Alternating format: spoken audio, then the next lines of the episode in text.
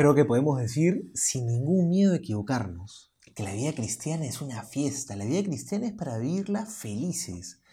Porque eso es lo que ha hecho Cristo. Cristo ha venido no solamente para morir y quedarse en la cruz. No nos olvidemos de eso, que la cruz no tiene la palabra final.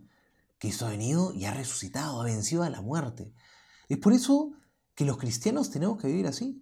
Tenemos que vivir con cara y con actitud de resurrección, de alegría, de saber que el Señor nos ha salvado. Es nuestra mayor dicha y nuestro mayor gozo.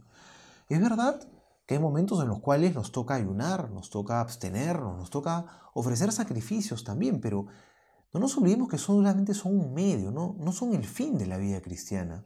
Son medios que nos ayudan a ensanchar el corazón, a ser capaces de amar más, a renunciar a algunas cosas, pero porque en el fondo queremos optar por cosas más grandes, porque queremos educarnos, porque queremos ser más grandes.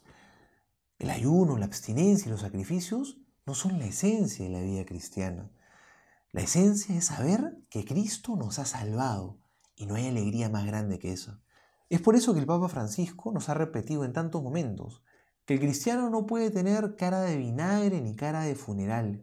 Si no vivimos con alegría la vida cristiana, hay algo que no está bien.